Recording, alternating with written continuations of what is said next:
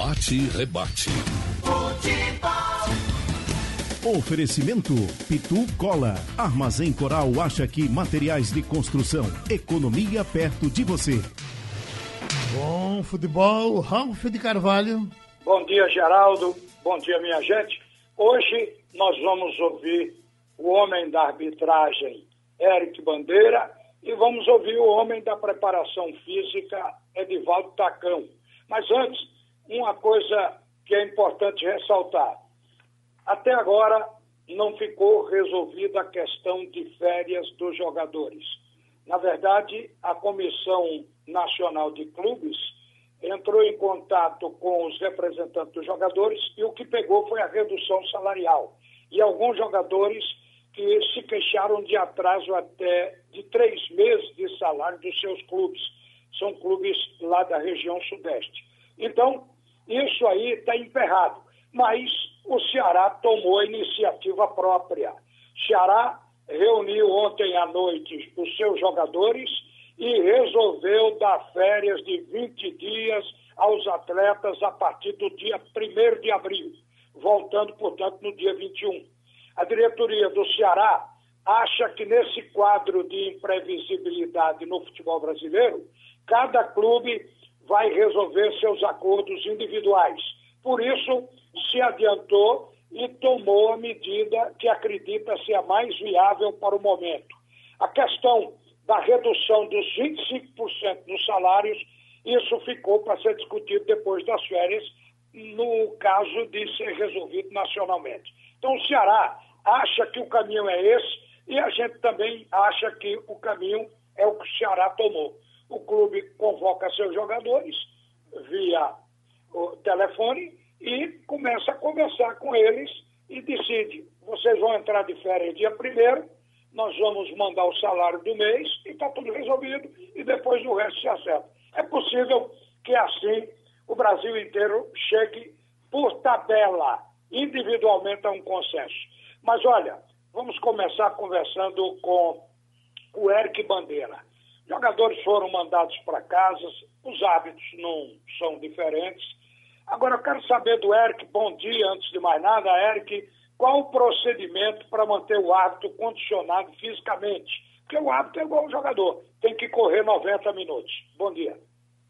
Bom dia, Ralf. Bom dia, Geraldo. Bom dia a todos. É, a FIFA se baseia em quatro pilares, que são é um conjunto de ações multidisciplinares que juntos elas determinam a sustentação, o apoio e o desenvolvimento da, da atividade do arte de futebol. Esses quatro pilares são o físico, o técnico, o mental e o social.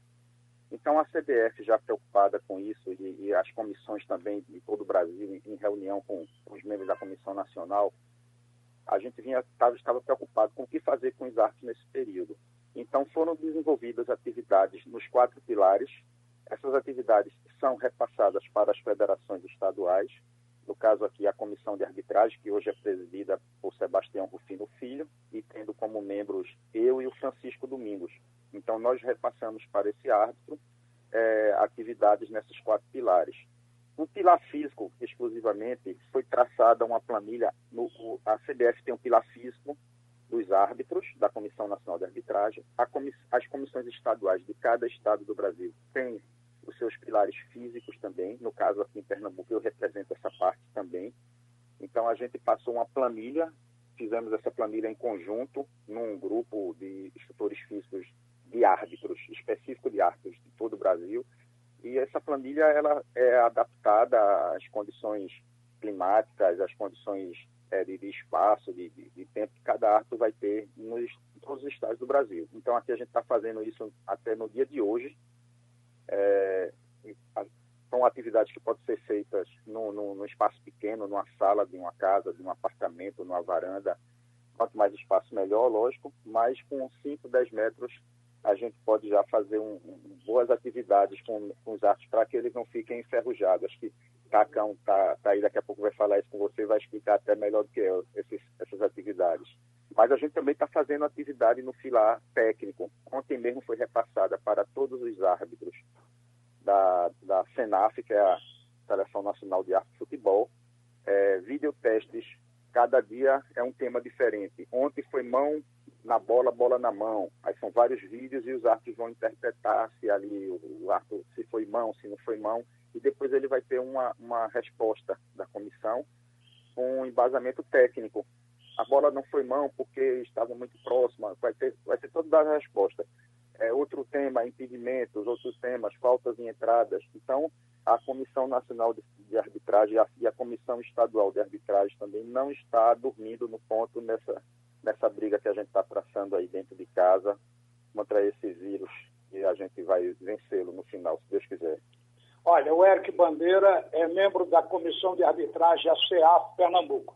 O Eric volta daqui a pouco. Vamos falar também com o Tacão.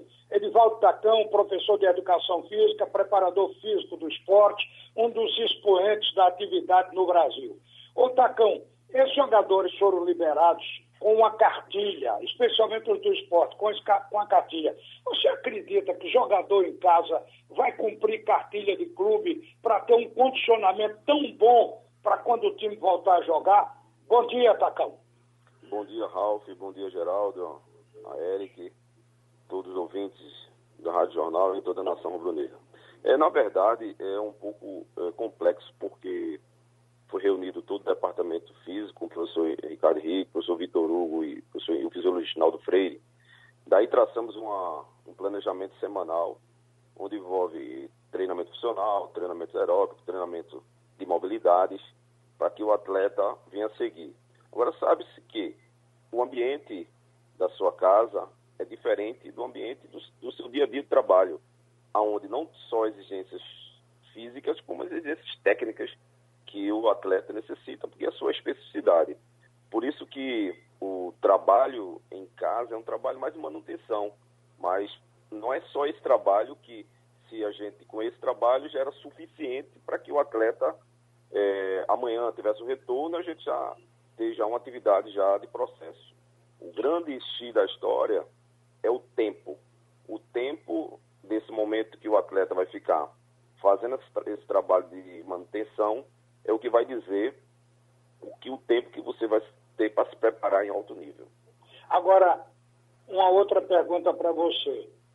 Após as férias, porque tudo indica que os clubes vão tratar separadamente com seus jogadores, mas todos entrarão de férias. Então, após esse período de férias, qual seria o tempo mínimo para fazer uma intertemporada, para botar os jogadores em condições de voltarem a jogar? Veja, Alf, é importante sua pergunta. Se todos os clubes é, no caso, aderir a esse processo de férias, por esse momento crítico que o país encontra-se, é, a gente vai ter no mínimo duas semanas, duas semanas para que o atleta venha começar a fazer o trabalho, até porque nós já tivemos situações de nós ficarmos 30 dias, dias de férias e depois de duas semanas nós já começamos a uma temporada de um campeonato. Por isso que com essas duas semanas de treinamento faz com que o atleta venha começar a ter condição de, de, de uma partida de futebol. Falaram em 72 horas.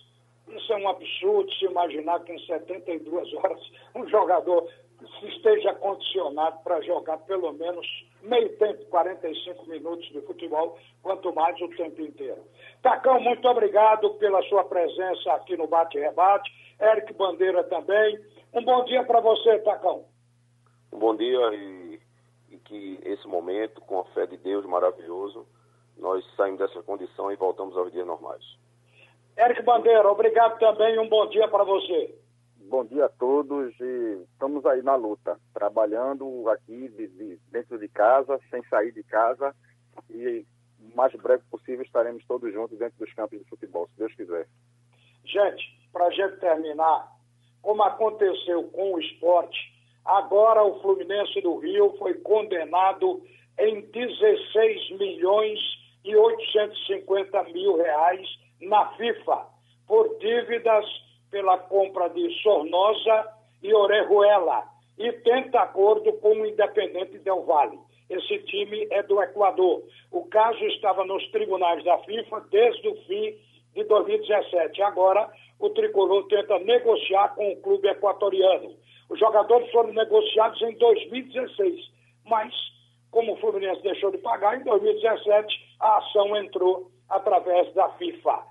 Agora a coisa pega, porque na verdade 16 milhões nessa crise, em tempos normais o Fluminense não teria, imagine na crise. Então, um caso similar ao do esporte, a diferença está nos valores. Um bom dia, minha gente. Geraldo. Ok, Ralf.